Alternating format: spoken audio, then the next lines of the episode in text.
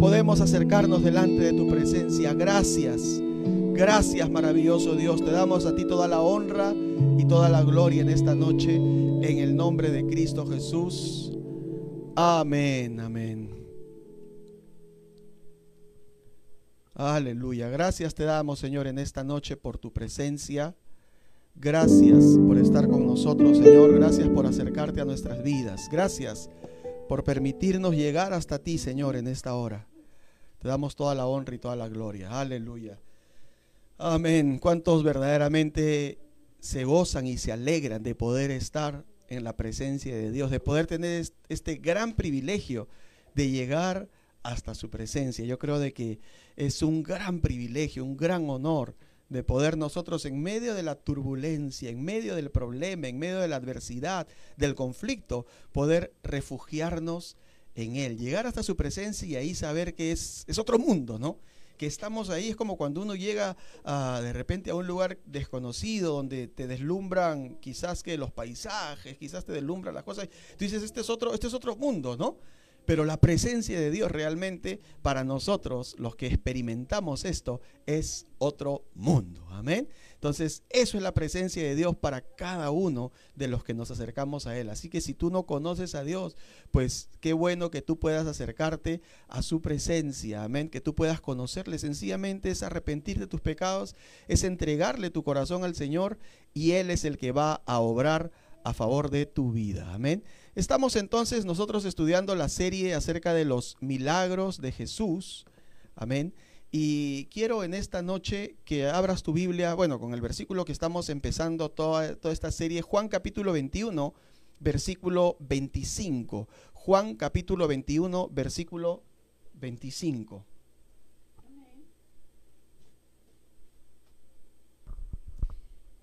Y hay también otras muchas cosas que hizo Jesús, las cuales si se escribieran una por una, pienso que ni aún en el mundo cabrían los libros que se habrían de escribir. Amén. Y hay también otras cosas, muchas cosas que hizo Jesús, las cuales si se escribieran una por una, pienso que ni aún en el mundo cabrían los libros que se habrían de escribir. Amén. Vamos a orar, Padre, en el nombre de Jesús. Te damos gracias en esta noche por tu palabra. Te damos gracias por este tiempo que nos permites compartir, Señor, tu, palabra que es vida, Señor, para cada uno de nosotros, que es luz.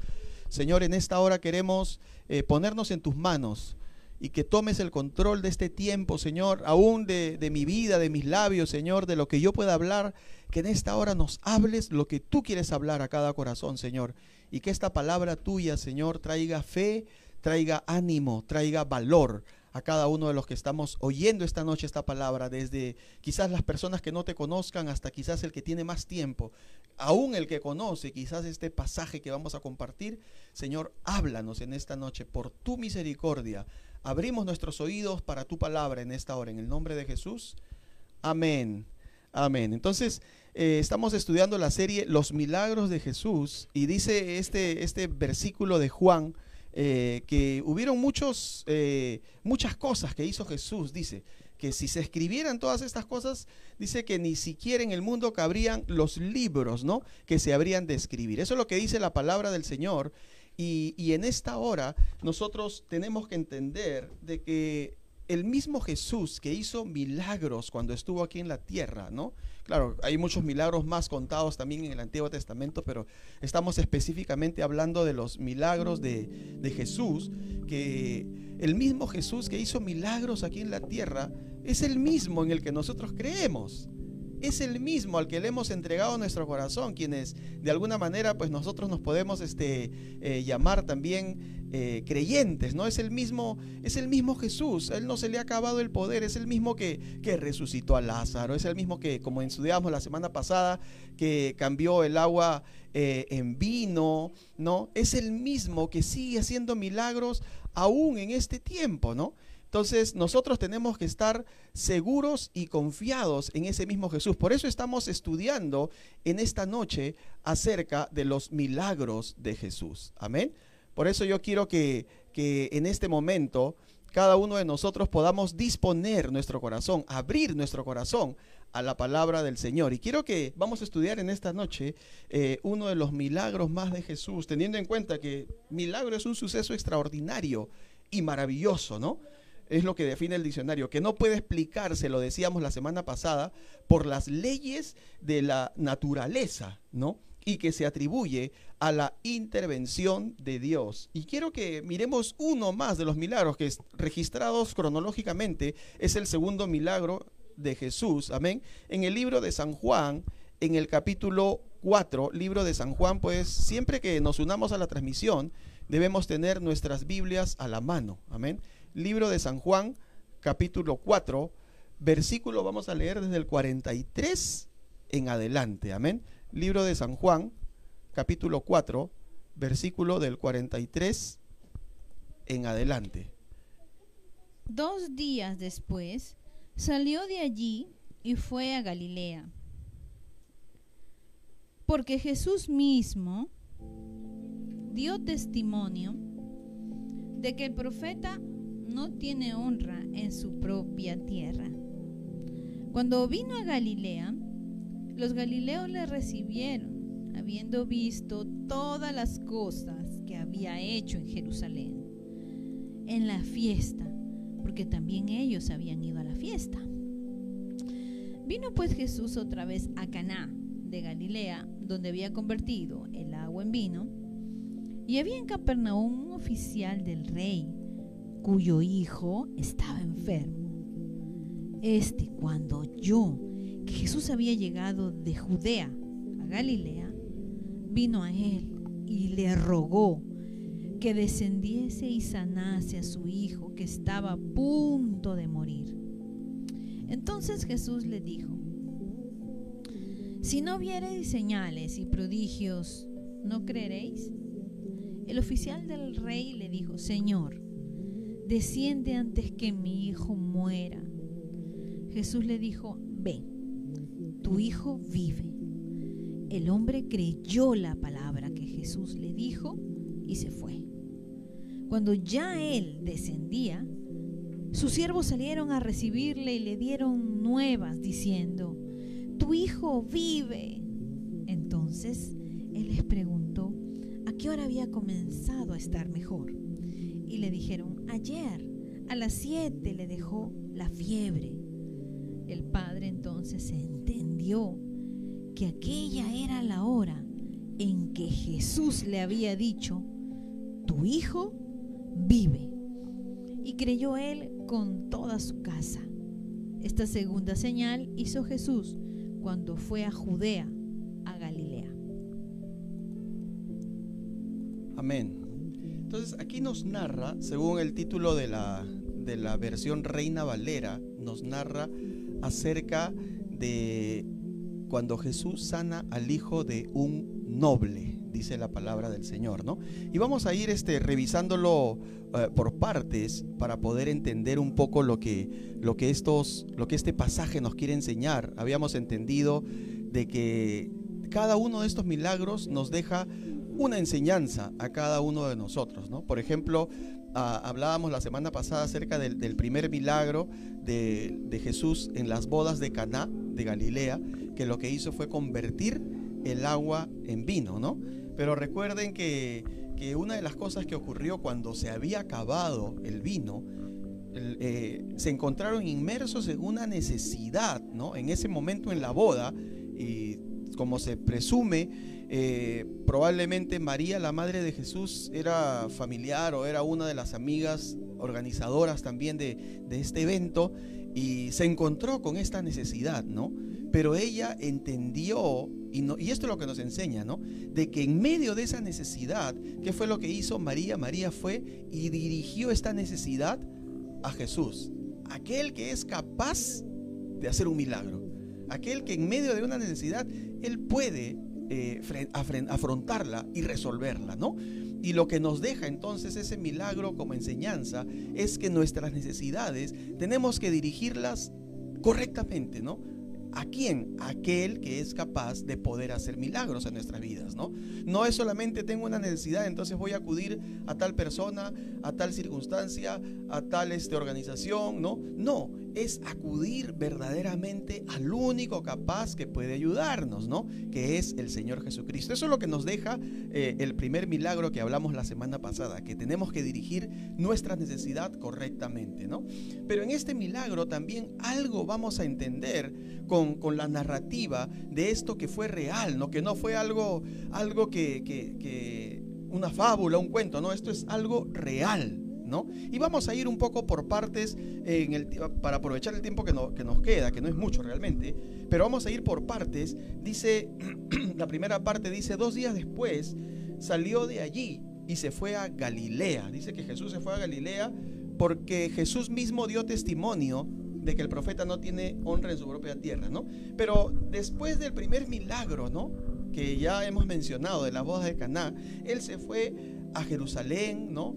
Este, estuvo ahí hablando con los principales de la sinagoga y luego inclusive eh, se narra en el capítulo mismo 4 al inicio, cuando él tuvo el encuentro con la mujer samaritana, que de repente algunos deben conocer también parte de esa historia, y después de estar por esos lugares, él vuelve a, Galilea, él vuelve a esa región de Galilea que, estaba quizás casi colindante, era fronteriza con, una, con una región de los gentiles, ¿no? De tal manera de que Galilea para los judíos de Jerusalén era como un pueblo, bueno, eran casi gentiles para ellos, ¿no? Eran, no eran tan, tan, este, tan espirituales para ellos. Ustedes saben que los fariseos siempre clasificaban a la gente que pertenecían a ellos y a los que no. Entonces, para ellos, ellos no estaban, los, los de Galilea no eran tan espirituales. Y, dice que entonces Jesús vuelve para Galilea.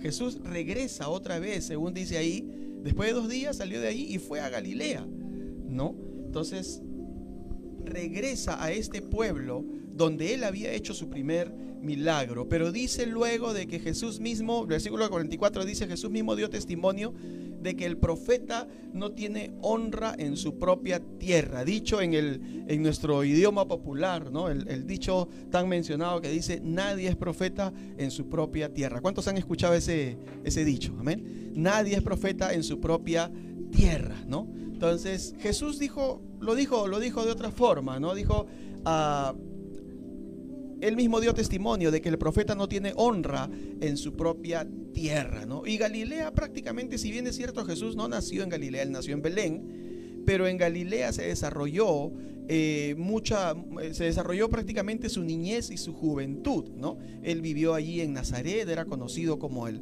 el hijo del carpintero, lo conocían a José seguramente, porque eran, eran aldeas, eran pueblos pequeños, ¿no? Entonces se conocían allí y también en Capernaum, ¿no?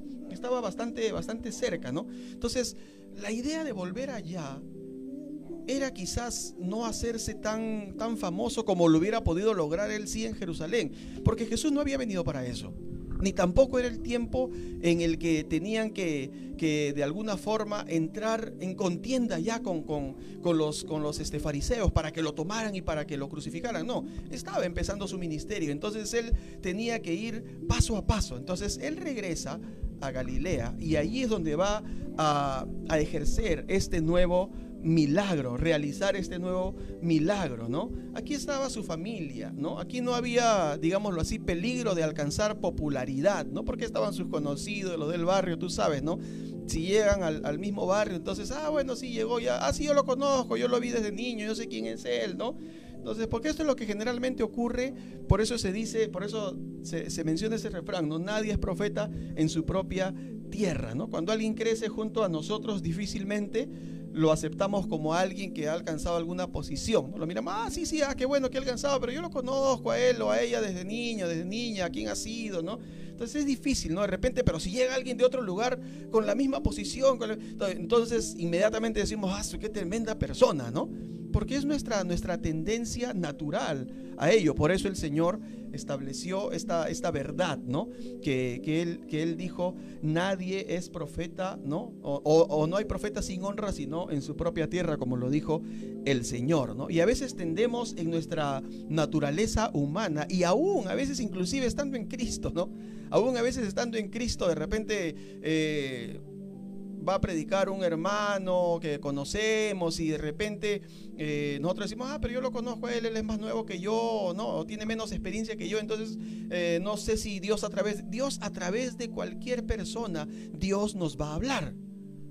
Pero entonces si de repente viene alguien quizás de otro país, de otra ciudad, inmediatamente decimos, ah, a través de él sí me va a hablar, ¿no? Entonces, ¿por qué? Porque es nuestra tendencia natural, ¿no? Es nuestra tendencia natural. A veces no valoramos, no le damos el valor a lo que nosotros tenemos dentro, ¿no? Por ejemplo, tenemos una estrategia dentro de nuestra iglesia que son los siete siete, ¿no? Que si bien es cierto, pues se, ha, hay testimonios de, líderes, de creyentes de otras iglesias, inclusive de pastores, ¿no? En otros países que cuando escucharon de esta estrategia de los siete siete, inmediatamente dijeron, yo quiero aprender de esa estrategia y quiero que la gente que yo conozco aprendan también, la iglesia que yo tengo, aprendan también de esta estrategia de los siete siete, ¿no? Y eh, nuestra, nuestra iglesia, hay hermanos nuestros que han estado eh, dando estas, estas enseñanzas de los siete siete en Bolivia, han estado en, este, en Argentina también, han estado en varios países, en el Ecuador, ¿no? Y, hermanos creyentes de otras iglesias hambrientos y sedientos por conocer de esa estrategia, ¿no? Pero a veces no pasa lo mismo con los de adentro. A veces nosotros batallamos con mi esposa, hay que llamar al hermano tal, al hermano tal, para que entren a las clases de los siete siete, cuando realmente hay un, hay un, hay oro en nuestras manos, ¿no? Con esa estrategia, déjame decirte, quien ha vivido esa estrategia, y mi esposa lo está levantando, eh, es un plus, ¿no? Es este, esa estrategia de los 7-7 es una bendición para nuestras vidas, pero como a veces de repente no viene de afuera, sino es de aquí adentro, a veces no le damos el valor, ¿no? Quizás si alguien apareciera de repente, no, ha venido alguien, a ver quién es, no es que ha venido de, de Estados Unidos o de Europa o de otro lugar, ¿no? A ver, a ver, ¿no? ¿Entiendes? Pero hay que aprender también a valorar lo que nosotros tenemos aquí adentro. ¿no? Lo que Dios nos da. Y, eso, como dice mi esposa, es una inversión, ¿no? Es una inversión que nosotros hacemos, ¿no? Entonces, este, por ejemplo, las clases que nosotros damos particularmente eh, son los días domingos a las 7 de la noche a través del Zoom. Ni siquiera es, es este, es 40 minutos, ¿no? Es 40 minutos fundamentos de la fe y 40 minutos eh, este, los 7 siete, ¿no? Entonces, pero valoremos lo que Dios nos ha dado, valoremos, ¿no? Pero por eso Jesús dijo, no hay profeta sin honra sino en su propia tierra. Y es un principio que a la verdad se cumple en muchos de nosotros, ¿no? Pero la idea de Jesús realmente no era hacerse famoso. La idea de Jesús no era de que ya todo el mundo supiera quién era Él y entonces ya este, que vinieran los fariseos se levantaran en contra de Él y lo, y lo crucificaran. No, Él estaba yendo paso a paso, según el Padre había establecido, ¿no? Y los de Nazaret y los de Capernaum, de alguna manera entendemos, llegaron a tener en poco tremenda bendición que estaba al alcance de sus manos, ¿no? Que era la presencia de Jesús. ¿Por qué?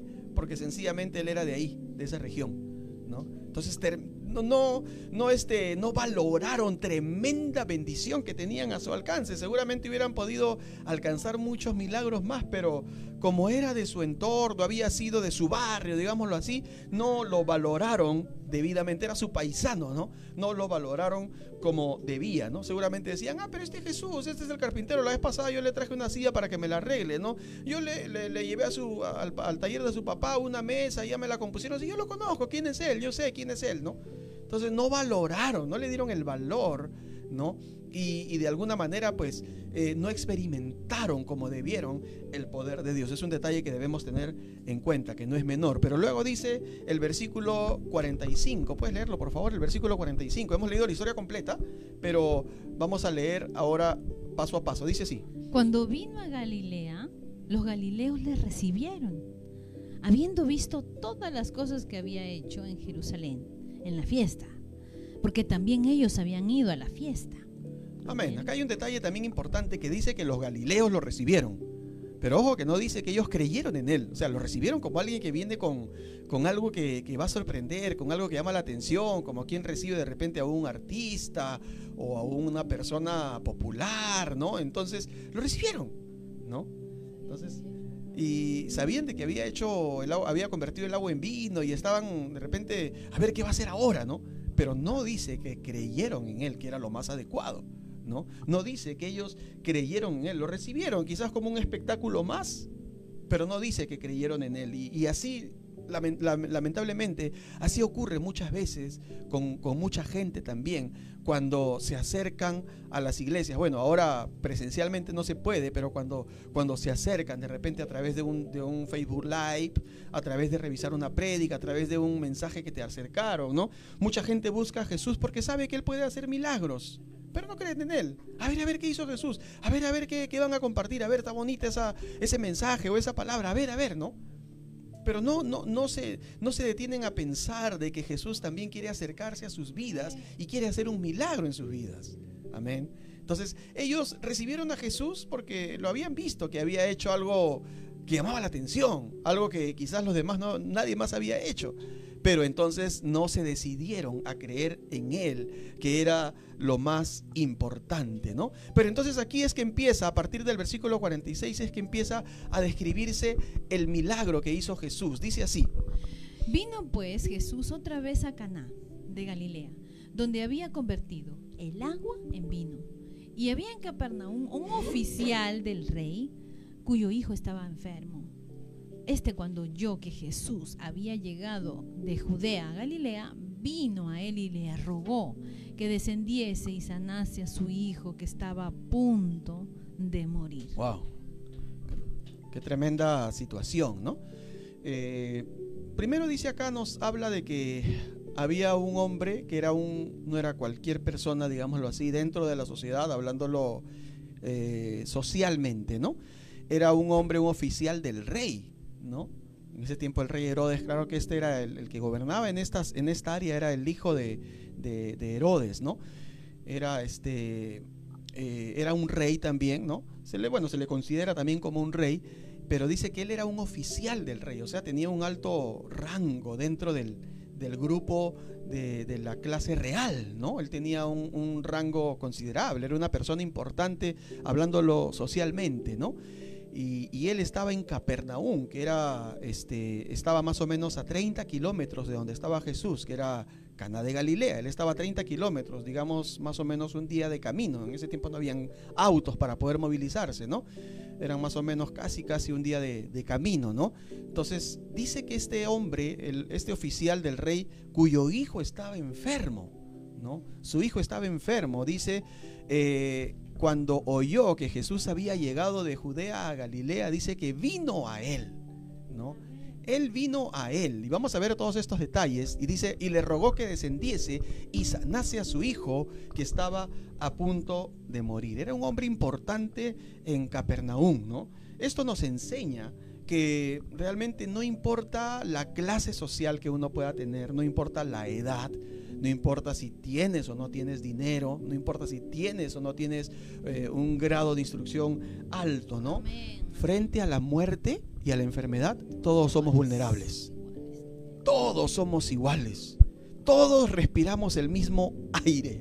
No es que los ricos respiran un, un aire más puro que los pobres, ¿no? O más especial, no todos respiramos el mismo aire. Frente a la enfermedad y a la muerte, todos somos vulnerables. Esa verdad nosotros tenemos que entenderla y cuánto más nos lo ha enseñado esta pandemia, ¿no? ¿Cuánto nos, no nos ha enseñado este, este tiempo desde principios del año pasado a toda la humanidad, ¿no? ricos, pobres, de estrato social alto, ¿no? Personas de eh, puestos políticos altos, personas que de repente tienen eh, de repente un, trabajo que quizás no, no ganan mucho, pobres, ricos, eh, jóvenes, adultos, niños, hombres, mujeres, cualquiera, ¿me entiendes? Este, esta enfermedad nos ha enseñado, ¿no? Gente preparada, gente con capacidades, gente que no ha estudiado nada, todos vulnerables a esto, ¿no? Todos frente a la muerte y a la enfermedad no tenemos escapatoria, ¿no? Entonces, eso es lo que tenemos, debemos estar claros, ¿no? Y es más, un día ni siquiera eh, puede ser por esta enfermedad, por esta pandemia, pero un día todos vamos a morir. Un día seguramente todos nos hemos enfermado, no necesariamente de muerte, pero eso sí, un día todos vamos a morir.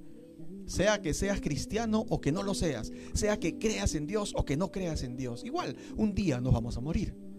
Y eso nos lo ha enseñado con más claridad esta pandemia, ¿no? Este virus. Y eso se lo estaba enseñando en ese momento, a la situación que estaba viviendo, se lo estaba enseñando a este hombre importante que quizás había tenido mucho poder sobre muchas cosas, pero sobre la enfermedad que tenía su hijo, que estaba a punto de morir, él sabía que no podía hacer nada. Él se sentía incapaz pero sabía algo importante, según lo que, lo que dice ahí, ¿no? Porque él era, yo me, yo me puedo imaginar, un ratito, yo me puedo imaginar que era un padre que estaba lleno de dolor, ¿no? Imagínate, su, tiene, tiene a su hijo que está enfermo gravemente, dice, a punto de morir, ¿no?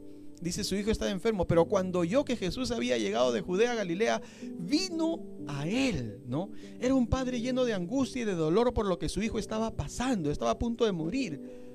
De repente con su, con su ah, capacidad económica, con su eh, puesto alto en la sociedad, de repente había acudido a médicos y había buscado tratamientos, pero había sido eh, imposible un cambio, una sanidad en la vida de su hijo. No había podido lograr lo que él quería, ¿no? Entonces eh, dice que, pero él oyó que Jesús vino, había escuchado ya quién era Jesús, sabía que él podía sanar a su hijo, que él podía hacer milagro. Y dice que él ah, vino, ¿no? Dice, y vino a él y le rogó que descendiese. Vino a él, ¿no?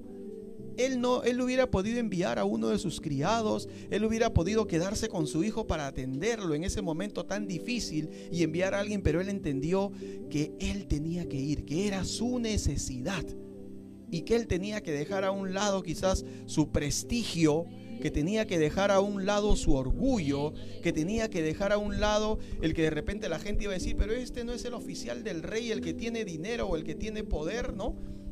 Él, su necesidad de alguna manera, en el, buen, en el buen sentido, lo cegó completamente a todo lo demás para solamente ver que su hijo estaba enfermo y que Jesús lo podía ayudar. Y qué bueno cuando eso ocurre. Qué bueno cuando nosotros decimos, ya no tengo opción por ningún otro lado, yo sé que el único que me puede ayudar es Dios, ¿no? Pero ¿por qué muchas veces esperar llegar hasta esa circunstancia donde quizás ya nos hemos cansado de tocar tantas puertas y la última que tocamos es la de Dios? ¿Por qué no venir, ¿no? Tal y como estamos, tal y como somos delante de Dios en este momento, ¿no? Pero entonces este hombre por lo menos entendió en esta angustia que él vivía, ¿no? De que su hijo se iba a morir ese dolor tremendo que estaba atravesando, y él mismo vino a él. Tú como papá, tú como mamá, Quizás tu hijo, tu hija no está enferma, de repente está atravesando algún problema, alguna necesidad. Como mamá, como papá, podemos venir delante de Jesús también a rogarle por la vida de nuestros hijos. Quizás tienes un hijo que no le ha ido bien en su matrimonio. Quizás tienes un hijo que no le ha ido bien laboralmente. Quizás tienes una hija que está luchando contra algún problema personal, ¿no? Quizás tienes hijos que, que de repente están sufriendo, ¿no? Por alguna circunstancia, tú como papá, como mamá, somos llamados a venir a Jesús y presentar la vida de nuestros hijos delante de Él de repente ni siquiera están enfermos, de repente ni siquiera tienen problemas, pero no esperar hasta que llegue esa situación. Como papá y como mamá podemos venir a Jesús y presentarle a nuestros hijos. Mira qué importante es esto. Tú como papá y como mamá y yo podemos venir delante de Jesús y presentarle la vida de nuestros hijos todos los días. Padre, en tus manos pongo la vida de mi hijo, de mi hija. Guárdalos, protégelos, ayúdalos, enséñalos, enséñales, ¿no? Dale sabiduría, dales dirección, que sepan cómo enfrentar esta circunstancia. Papá, mamá, somos llamados a traer a Jesús la vida de nuestros hijos, que es lo que nos enseña este hombre. No importa qué título tengas, no importa qué capacidad tengas, no importa qué poder tengas. Siempre Jesús te puede ayudar. Siempre Jesús puede más que nosotros. Amén. Entonces este hombre sabía que estaba impotente frente a la situación que enfrentaba y él mismo decidió ir a Jesús. Quizás hubiera sido posible si es que su siervo, uno de sus siervos hubiera ido y Jesús lo hubiera atendido también. Pero qué grande lección que él nos deja. No, yo como papá, yo tengo que ir. Tú como papá, tú como mamá, eres el llamado y la llamada para poder llevar y guiar la vida de tus hijos hacia Jesús. Y, y, ahorita casi al final lo vamos a mirar por qué. Amén. Y luego dice el siguiente versículo, el versículo 48, dice... Entonces Jesús le dijo, si no viereis señales y prodigios, ¿no creeréis? Perdón, no es una pregunta, es una afirmación, ¿no? Entonces Jesús les dijo, si no viereis señales y prodigios, no creeréis. Exacto, gracias. O sea, Jesús, cuando lo ve a este hombre que llega con su necesidad, con su adversidad, Jesús le, lo que quiere es, enseñarle algo importante y enseñarnos algo a nosotros con este milagro, ¿no? Jesús le dijo, si no vieres señales y prodigios, no creeréis. ¿No? En otras palabras, muchos de ustedes, muchos de nosotros, a veces estamos esperando solamente que haga un milagro Dios, porque si no hace milagros, entonces lo castigo y ya no creo en Él. ¿No? Yo quiero ver primero para ver si creo en Él. No, no. Dice, si no vieres señales y prodigios, no creeréis cuando realmente el orden es al revés. Si crees, vas a poder ver señales y prodigios. Pero hay mucha gente que primero quiere ver señales, prodigios, milagros. No, si es que Jesús sana a mi, a mi papá, entonces yo creo. Si es que Jesús arregla mi matrimonio, entonces yo creo en Él. Si es que Jesús hace esto y hace lo otro, me da un trabajo, me bendice, entonces yo creo. No, es al revés. Porque si tú crees en Jesús, como dice la palabra, y dejas que el rey y buscas primero el reino de Dios y su justicia sobre tu vida, déjame decirte, te vas a exponer no solamente a, a, a, que te resuelva una necesidad que tú tienes, sino vienen muchas cosas más que Dios tiene para tu vida, muchas bendiciones más que Él tiene para tu vida. Pero lo primero que tenemos que hacer es creer en Jesús, es creer en su poder, es creer en su, en su mano poderosa, en su amor, en sus milagros. Cuando tú crees primero, entonces te expones a ver. No es como dice el dicho en el mundo, ver para creer, no, sino es creer para ver. Por eso Jesús les dijo, si no vienen las señales y prodigios, no creen. Entonces Jesús lo estaba poniendo casi como en su sitio este, a este hombre importante, ¿no? Claro que Jesús sabía que él era un ponderado, que era una persona importante en la sociedad. Pero Jesús estaba interesado en su alma. Jesús estaba interesado en su corazón. Jesús estaba interesado en su fe, que él creyera, ¿no? que él creyera verdaderamente en Jesús. Y luego dice el siguiente versículo, vamos a mirarlo por favor, en el versículo 49 y 50, dice así. El oficial del rey le dijo, Señor, desciende antes de que mi hijo muera. Jesús le dijo, ve tu hijo vive. Y el hombre creyó la palabra que Jesús le dijo y se fue. Amén. Y aquí ocurre lo que muchas veces pasa con nosotros, que es algo un poco con tonalidad absurdo, pero pasa con nosotros. El oficial del rey le dijo, Señor, desciende antes que mi hijo muera. O sea que el oficial quería enseñarle a Jesús cómo debía hacer el milagro. ¿No te ha pasado? A mí me ha pasado muchas veces, que a veces quiero decirle a Jesús cómo tiene que hacer el milagro. yo quiero enseñarle a Jesús cuál es el camino que tiene que seguir para que haga mi milagro. Señor, pero es que es por aquí, Señor, pero es que no. Es que tú tienes que resolverme la situación así, porque mira lo que estoy pasando. Señor, pero es que estoy así, ¿no? No. Entonces, este, no, Jesús sabe cómo hacer las cosas mejor mucho mejor, extremadamente mejor que cualquiera de nosotros. Amén. Él, él, seguramente le dijo eh, en, su, en, su, en, su, buen deseo, no Señor, mi casa está lista para, para recibirte, para, para, esperarte, Señor, desciende, por favor. Cuando Jesús le dijo, este, si no ves los milagros, si no ves las señales y los prodigios, ¿no vas a creer? El oficial le dijo, Señor, ¿sabes qué? No sigas hablando, por favor, Señor. Tú sabes que mi hijo está que se muere. Más bien desciende antes que mi hijo se muera. Pero Jesús le dijo algo importante. Jesús le dijo, ve. Jesús le dijo, ve, tu hijo vive. Amén. Jesús le dijo, ve. Amén. Tu hijo vive. Y dice que el hombre creyó la palabra que Jesús le dijo y se fue. Amén. En otras palabras, el oficial del rey reconoció que él no sabía hacer las cosas mejor que Jesús, que quien las podía hacer mejor era Jesús, que él estaba buscando un milagro de Jesús, ¿no? Y Jesús sabía cómo hacer las cosas. Y a esto es, eh, a este milagro es al que yo le llamo, si viste el título de esta de este de este mensaje, a este milagro es al que yo le llamo un milagro online. Porque no fue un milagro donde Jesús fue, bajó, que también lo ha hecho. Fue, lo tocó, lo agarró y en algunos casos, por ejemplo, cuando, cuando vio un ciego hizo barro, puso sobre sus ojos, vamos a hablar de eso también en estos días, ¿no?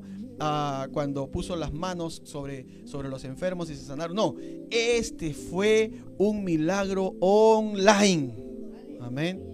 Este fue un milagro online para que entiendas la importancia de poder unirte a transmisiones como estas.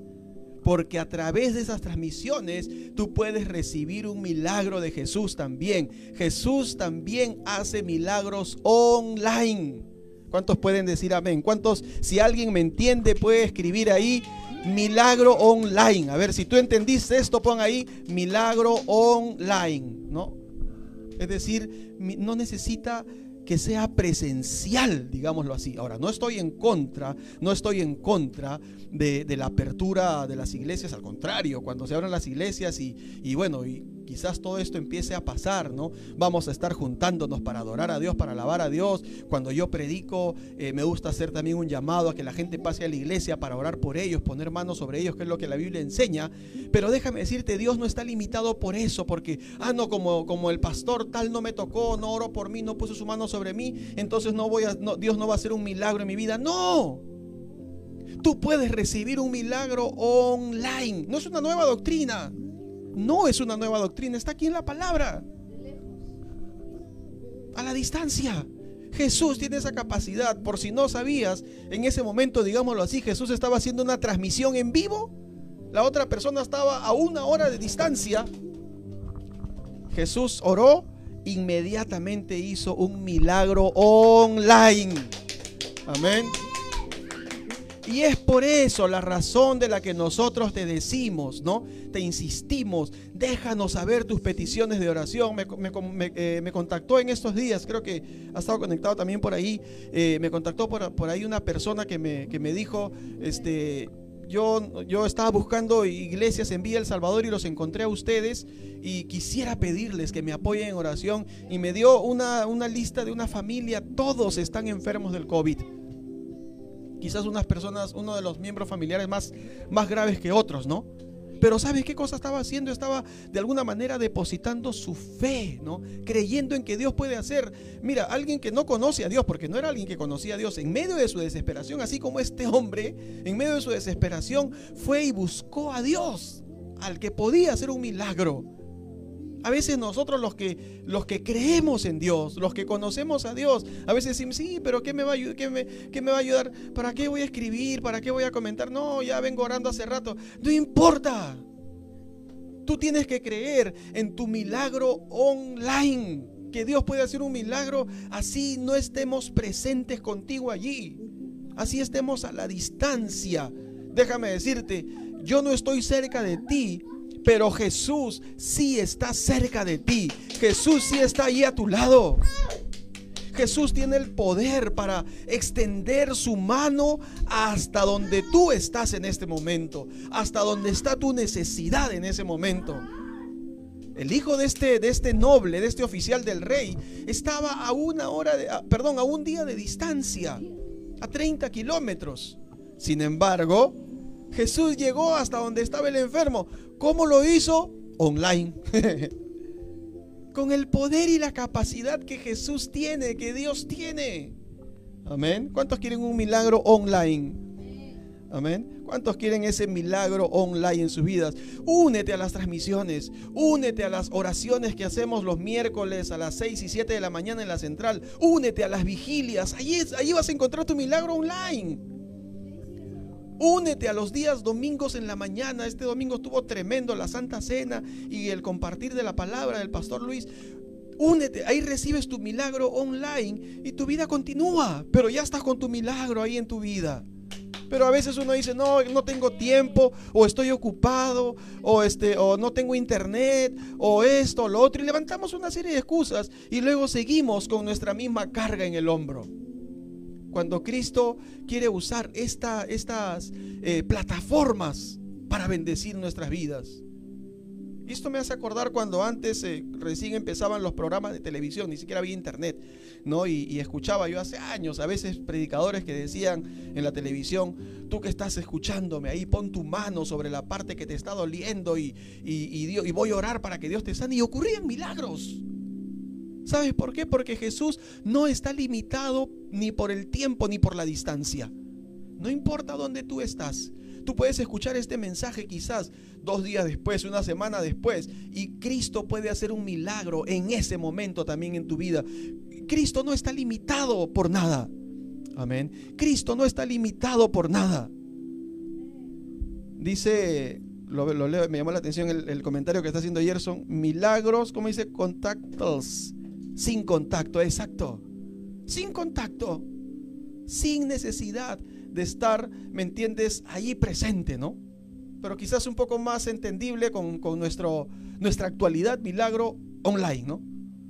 Amén. Creo que pueden entenderme respecto a eso. No es una nueva doctrina de ninguna manera. Es algo que ocurrió con este hombre. ¿Y sabes qué pasó? Dice la palabra del Señor.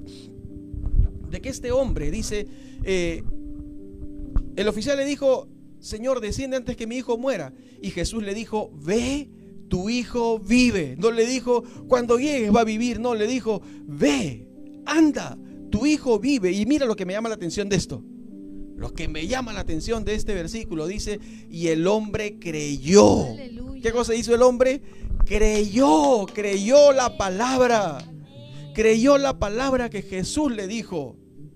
Esto es importante y esto es lo que nos deja, nos va a dejar este milagro como enseñanza, que nosotros tenemos que creer la palabra que Jesús nos dice. Ahora, yo te pregunto, ¿cómo vas a creer la palabra que Jesús te dice si es que no sabes qué es lo que Jesús te dice? Si es que no nos informamos en la Biblia qué es lo que Jesús nos dice. Yo no puedo creer algo que no sé, algo que no conozco algo que no he escuchado, algo que no he oído. Este hombre creyó la palabra que Jesús le dijo. Por eso es importante que nos unamos a las transmisiones, a las clases. Es importante que leas tu Biblia todos los días, que la estudies y que conozcas lo que Jesús dice. Cuando crees a esa palabra que ya ahora ya conoces, entonces te estás exponiendo para que verdaderamente Jesús haga milagros en tu vida. El hombre creyó la palabra que Jesús le dijo y se fue. Al principio dice que él estaba rogando a Jesús, ¿no? Lo leíamos en el versículo... Uh, ¿Dónde dice que le rogó? Ah, eh, dice que cuando él vino le rogó que descendiese, ¿no? A su, a su hijo para sanarlo, ¿no?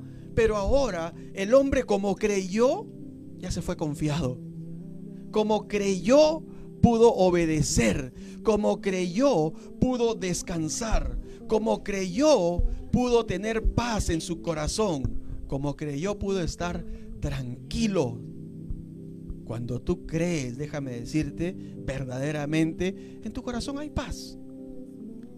Estábamos orando en estos días por un familiar, ¿no? Nos juntamos con, con mi familia por Zoom. Estábamos orando y, compartimos justamente algo acerca de la fe, ¿no? Y realmente yo creí en mi corazón y sé que varios de mi, de mi familia creímos en que Dios iba a hacer un milagro en la vida de mi tío, ¿no? Y él ya se recuperó. Estaba enfermo con, con el COVID y todo eso, pero ya se recuperó. ¿no? Porque creímos, ¿no? Ahora todo esto dentro también del marco de la voluntad de Dios, ¿no? Todo esto dentro del marco de la voluntad de Dios, ¿no? Porque de alguna manera, como les dije, todos estamos expuestos a que un día vamos a tener que partir de esta tierra, ¿no? Y cuando Dios determina algo, pues, ¿me entiendes? Dios lo va, Dios lo va a hacer, ¿no? Recuerdo hace, hace un par de años, creo, este, eh, muchos que conocimos, bueno, que hemos escuchado las canciones de, de, Julio Melgar y cuando nos enteramos que él estaba enfermo, inclusive muchos músicos y pastores oraron por él y, creí que queríamos, ¿no? Queríamos verdaderamente que Dios lo sane, pero fue la voluntad de Dios fue diferente, ¿no? Entonces, está bien, ¿no? Nuestra fe tiene que estar acompañada y tiene que estar dentro del marco de la voluntad de Dios también. Pero, por, e, pero no por eso podemos dejar de creer, ¿no? Tú tienes que seguir creyéndole a Dios. En medio de tu necesidad, en medio de tu problema, tenemos que seguirle creyendo a Dios. Y dice la Biblia de que el hombre creyó a la palabra que Jesús le dijo y se fue, ¿no? Y luego dice el versículo 51, ah, a ver, vamos a mirarlo, el versículo 51. Este es, sí. A ver, dale. Cuando ya él descendía, sus siervos salieron a recibirle y le dieron nuevas, diciendo, tu hijo vive. Entonces él les preguntó a qué hora había comenzado a estar mejor. Y le dijeron, ayer a las 7 le dejó la fiebre. Santo Dios. Este es el milagro online, ¿no? Cuando él ya descendía, ya sus siervos ya no, no, no, no aguantaron para salir a darle la noticia, ¿no? Dice que fueron a recibirle y le dieron nuevas diciendo, ¡Hey! Tu hijo vive. Algo ha ocurrido, algo ha pasado. Tu hijo que estaba muriéndose ahora está más vivo que nunca, ¿no? Tu hijo vive. Y dice que él les preguntó para asegurarse, ¿no? Él les preguntó a qué hora fue que comenzó eso a estar mejor y le dijeron, ayer a las 7 le dejó la fiebre. Y justamente dice el versículo siguiente de que él empezó como a hacer un poquito de, de números. Dice así, versículos 53 y 54. El padre entonces entendió que aquella era la hora en que Jesús le había dicho, tu hijo vive. Y creyó él con toda su casa. Esta segunda señal hizo Jesús cuando fue de Judea a Galilea. Amén. Fíjate, dice que el padre entonces cuando le dijeron que a las 7 había empezado, ¿no? A las 7 dice ahí, eh, le dejó la fiebre, ni siquiera fue bajándole la temperatura, pues no, así fue instantáneo. Le dejó la fiebre. El padre entonces entendió que aquella era la hora en que Jesús le había dicho, tu hijo vive. Cristo dio la palabra y recibió el milagro inmediatamente. Él creyó esa palabra y en ese momento se activó el milagro. Dime tú si no fue un milagro online, ¿no? En vivo, en el momento, ¿no? Y creyó él con toda su casa, ¿no? Esta segunda señal, dice, hizo Jesús cuando se fue de Judea a Galilea. Pero lo que me llama la atención también es que dice que cuando a él le dijeron, cuando Jesús le dijo, tu hijo vive, y él entendió que en ese momento se había dado el milagro, algo mayor que esto pasó. ¿Sabes qué fue? Dice, creyó y creyó él con toda su casa. ¿Te das cuenta? La responsabilidad en este caso del padre de familia, que él vino él dejó a un lado su atuendo de, principal, de, oficial, ¿no? Y, y fue en búsqueda de Jesús por su necesidad familiar. Y eso trajo como consecuencia no solamente la sanidad de su hijo, sino algo mayor, la salvación de su casa. Por eso dice la Biblia, cree en el Señor Jesucristo y serás salvo tú y toda tu casa. Amén. Entonces creyó él con toda su casa al ver el milagro de Jesús en la vida de su hijo, ¿no? Y dice que esta segunda señal hizo Jesús cuando fue de Judea a Galilea. Amén. Entonces, ¿qué es lo que nos deja como, como enseñanza? ¿Qué es lo que nos deja como enseñanza este, este milagro de Jesús a favor de la vida de este oficial del rey, del hijo del oficial del rey? ¿Qué es lo que nos deja como enseñanza? Que necesitamos activar nuestra fe. ¿Pero en qué? En Jesús. La Biblia dice, la fe viene por el oír, el oír la palabra de Dios. Preocúpate por conocer la palabra de Dios. Preocúpate por involucrarte en movimientos, en momentos donde se comparte la palabra de Dios, que es para tu bien, que va a beneficiar tu alma, tu corazón, va a alimentar tu espíritu, te vas a llenar de fe y eso va a hacer de que de alguna manera tú puedas creer en que Jesús puede hacer también milagros en tu vida. Yo creo que Jesús puede hacer milagros en nuestras vidas. Yo estoy convencido que Jesús puede hacer milagros en tu vida, en mi vida pero tú también tienes que creerlo. Tú tienes que, de alguna manera depositar tu confianza en Dios. Cuando tengas una necesidad de, oración, haznosla saber para unirnos contigo en oración. Pero no es nomás decir, voy a dejar que, el hermano, que la hermana, que el pastor oren por mí. No, tú tienes que creer, tú tienes que unirte. Yo también creo que Jesús puede hacer un milagro en medio de esta necesidad que yo estoy viviendo. Todos tenemos que creer. Déjame decirte, si, si, si hubiéramos eh, dos, tres, cinco, diez, veinte personas, así como este hombre, que le creemos a Jesús, a la palabra que él dijo, porque él de retorno tuvo que caminar otra vez un día, llegar prácticamente al otro día a su casa, a ver qué había pasado. ¿Te puedes imaginar en todo ese trayecto lo que se cruzaba por su mente? ¿Te puedes imaginar en ese momento, bueno, me habrá dicho la verdad Jesús? Pero la Biblia dice algo bien importante, que él creyó a la palabra que Jesús le dijo. Y de repente su mente le decía, pero tu hijo ya estará, ya, ya está, ya está muere, ¿no? Ya está, estaba, lo dejaste grave, ya no. Pero él creyó a la palabra.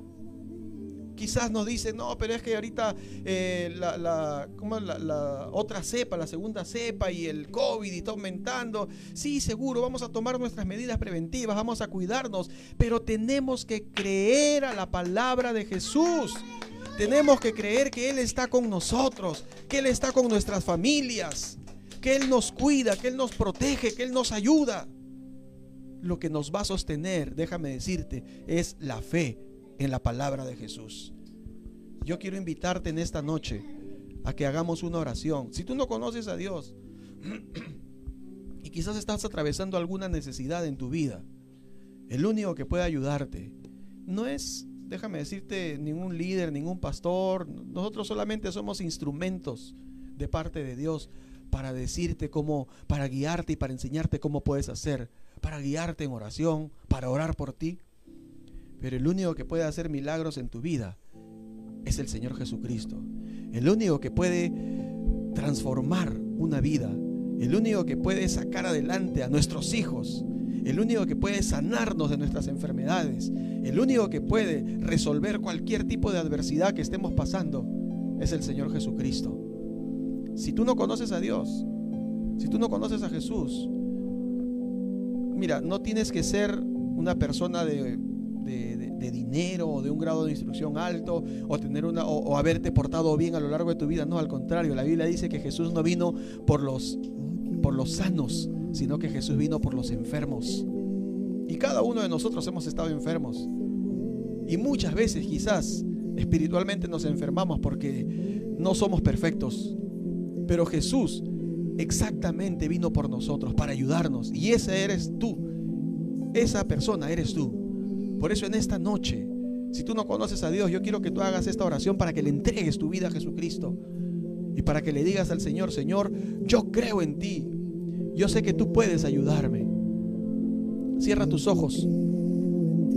Cierra tus ojos y dile a Jesús, yo creo en ti.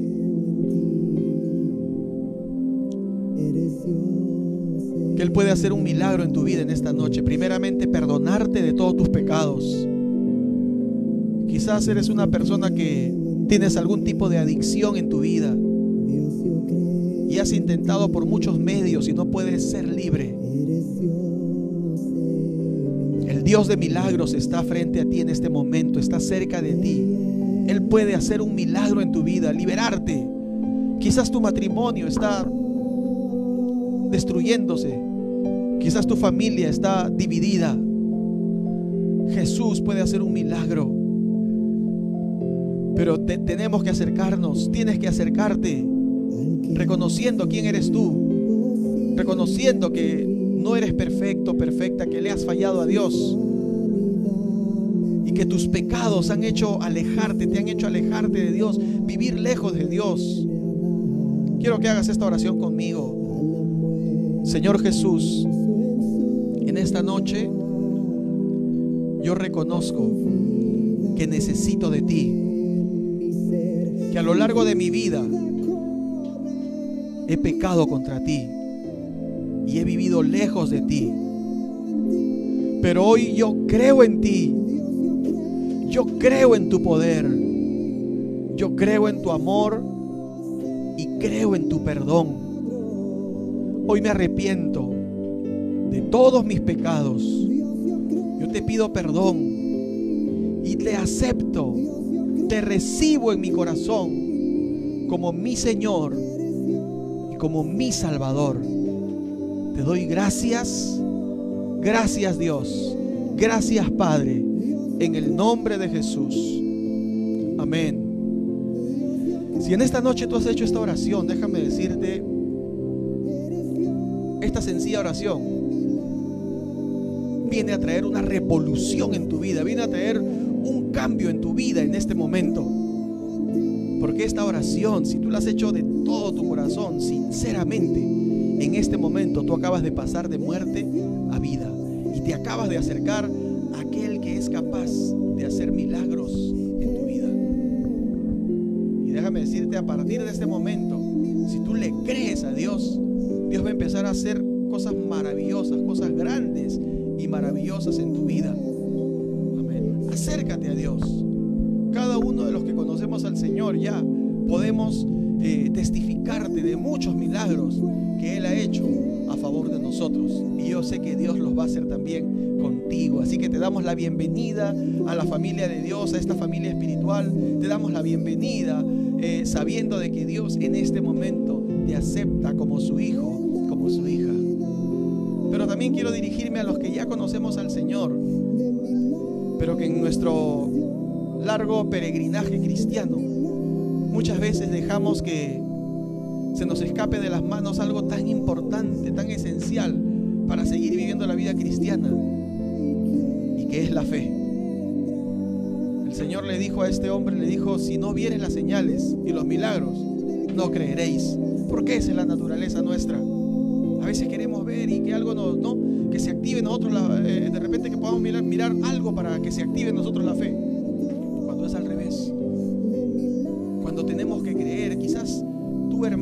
Hermana, que ya conoces a Dios, estás atravesando un problema, una necesidad. Créele a Dios. Cree a la palabra de Dios. Pero para poder creer a la palabra tienes que conocer la palabra. Tienes que alimentarte con la palabra. Tienes que recibir un mensaje que recibir eh, lo que Dios quiere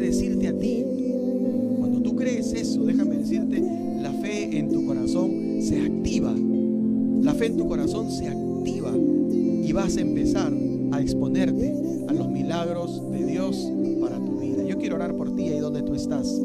Yo no sé si tú tienes alguna necesidad específica en tu vida. Déjanos saber ahí en los comentarios déjanos saber cuáles son tus necesidades, cuáles son tus peticiones. No importa que pueda parecer tan simple, tan sencilla. De repente tú dices, no, pero ¿qué voy a poner? Si de repente no me entiendes, déjanos saber cuál es la necesidad que tú tienes, porque al escribirlo, tú estás diciendo, yo tengo esta necesidad, pero yo creo que el Dios milagroso puede obrar también, así como lo hizo con este, este hijo de este hombre oficial, cómo lo sanó a la distancia, cómo hizo un milagro online, lo puede hacer también contigo en esta noche. Así que si tú tienes alguna necesidad, yo quiero que la dejes, la dejes escrita ahí, ¿no? Si alcanzamos a orar en esta noche por tu necesidad aquí, lo hacemos y vamos a estar orando igual continuamente en estos días. El, el jueves yo te invito a que te unas temprano al tiempo de oración. Vamos a estar orando también por tu necesidad. Vamos a unirnos porque creemos en, en los milagros que sigue haciendo Jesús aún en este tiempo. Así que yo te invito a que oremos en este momento. Padre, en el nombre de Jesús, en esta noche, yo te doy toda la honra y toda la gloria a ti. Señor, nos acercamos a ti como nuestro Dios poderoso, maravilloso, milagroso. Tú sigues haciendo milagros, Señor, en nuestras vidas. Sigues obrando, Señor, maravillas a favor de tus hijos, a favor de los que creemos en ti, Señor. Padre, muchas veces por las circunstancias que a veces atravesamos, nuestra fe decae. Quizás, Señor, en este momento me está oyendo algún hijo, una hija tuya que su fe ha venido decayendo en este tiempo. Porque han estado atravesando necesidad tras necesidad, problema tras problema, adversidad tras adversidad. Y su fe ha venido siendo golpeada, su fe ha venido siendo herida. Señor, en su fe. Pero en esta hora, yo oro por cada uno de ellos, Señor, y por mí mismo Oro para que en este momento, como tú oraste, Padre, por Pedro, para que su fe no falte. Oro, Señor, para que en medio de cualquier circunstancia no nos falte la fe, Señor. Que tu palabra sea el alimento que recibamos cada día, Señor, en nuestras vidas. Que tu palabra sea el alimento que recibamos todos los días, Señor. Que nuestra fe esté viva, esté activa en nosotros, Señor, y sigamos creyendo en ti, sigamos confiando en ti, sigamos esperando, Señor, esos milagros que tú tienes a favor de tu pueblo, Padre. Señor, yo oro de una manera especial en esta noche, Señor, por este esta persona que me contactó en estos días a través de, de las redes, Señor, este hombre Nicolás, y me pidió por toda esta familia Piscoya, Padre. Tú sabes la necesidad que ellos tienen, Señor. Padre, ellos no te conocen, pero tú sí los conoces. Tú sabes lo que ellos están atravesando en esta hora, Señor. Y tú tienes el poder para hacer milagros, Señor, en su vida, en este momento, Padre. Que tú pongas tu mano, Señor, ahí donde ellos se encuentran, Padre. Tú pongas tu mano sobre cada uno de ellos, Señor, y los restaures en su salud, Señor. Y que esto sea, Señor, la motivación, Padre, para que ellos se acerquen también y te conozcan a ti, Señor. Nosotros oramos creyendo en tu poder, creyendo en, en tu mano poderosa, Señor, creyendo en tus milagros, Señor. Padre, que esta palabra, Señor, se anide cada corazón, Señor, en cada uno de los que hemos recibido hoy este mensaje, Señor, y nuestra vida produzca fruto al 60, al 80 y al 100 por uno. Gracias te damos, Padre en el nombre de Cristo Jesús. Amén. Amén, amén. ¿Cuántos verdaderamente creen en los milagros de Jesús? Ese es el principio para que Dios pueda obrar milagros en tu vida. Amén. Si puedes escribir ahí, yo creo en los milagros de Jesús. Puedes escribirnos ahí, yo creo en los milagros de Jesús. Mientras vamos a pasar los anuncios.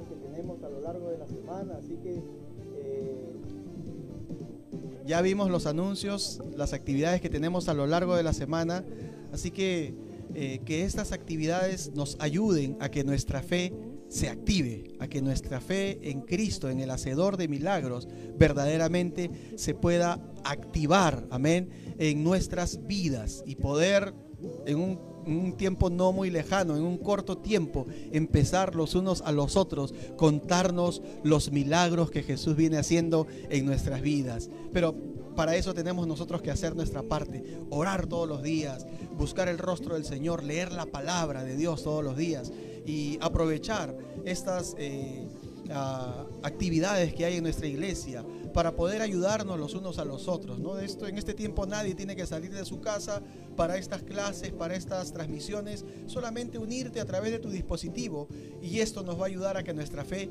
se vaya eh, empoderando en nuestras vidas, para que podamos seguir creyendo en el Dios que hace milagros. Amén. Así que qué bueno que están, que han estado en esta noche acompañándonos, que han estado en esta noche con nosotros.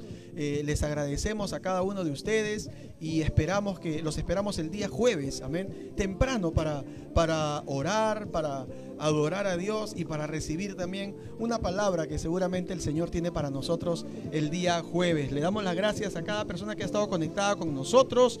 Dios bendiga a hermana Yolanda Guamán, Dios le bendiga hermana, saludos para Teófilo, también ahí en casa a sus hijos, Dios les bendiga. Eh, la hermana Juliana Olortegui, Dios le bendiga también hermana, saludo para usted, para toda su familia también. Eh, Vicky Escudero, Dios le bendiga también, gracias por su bendición, gracias, gracias, que Dios bendiga también su vida. Eh, hermana Ana María, Dios le bendiga hermana, saludos para Pedro, para sus hijos y para la hermana Irene también, bendiciones para ustedes. Joana Filios, Dios te bendiga Joana, un saludo también para toda la familia. Eh, tenemos también a Mario Mesa, Dios te bendiga Mario, un saludo para ti, para toda tu familia también. Ah, tenemos a Eduardo Villalta, Dios te bendiga varón, qué bueno que estás ahí con nosotros. Un abrazo fuerte también para ti, para toda tu familia. Gerson Filios, Dios te bendiga. Amén a, ti, a toda tu familia. Jonathan, Dios te bendiga, Jonathan. Saludos para toda la familia también. Edwin Rafael, obispo, ya te hacías extrañar, Rafael. Ya estás ahí con nosotros, Dios te bendiga. Saludos para ti, para toda tu familia. Manuel Vargas, qué bendición tenerte aquí una vez más. Dios te bendiga también a ti y a toda tu familia. Amén. A cada uno de los que han estado conectados esta noche, les agradecemos. Realmente nos sentimos eh, contentos de que han podido acompañarnos. Ahí veo que algunos tienen sus peticiones de oración. Vamos a tomarlas en cuenta y vamos a estar orando también, amén, por, por sus necesidades y vamos a unirnos en el Espíritu. Hermana Nelly, Dios le bendiga también. Qué bueno que está ahí con nosotros. Hermana Blanca García, Dios le bendiga también. Eh, hermana Janet, ¿no? Eh, con José, Dios les bendiga también a ustedes, a toda su familia y a cada uno de los que han estado esta noche conectados con nosotros un caluroso saludo, un fuerte abrazo hasta donde ustedes se encuentren, ¿no? Algunos en Estados Unidos, bueno, esta, hoy no han estado en Colombia, no los he visto, pero cuando se unen de diferentes lugares, hasta donde tú te encuentres, hasta allá llega el Señor. Así que gracias por estar esta noche con nosotros, los esperamos el día jueves y prepara tu corazón y no te olvides siempre de compartir esta transmisión seguramente hay alguien que puede recibir esta palabra y que va a bendecir también su vida a través de tu vida. Dios va a usar tu vida para bendecir a alguien más. Nos estamos viendo, un saludo, Dios les bendiga. Nos vemos el día jueves. Chao.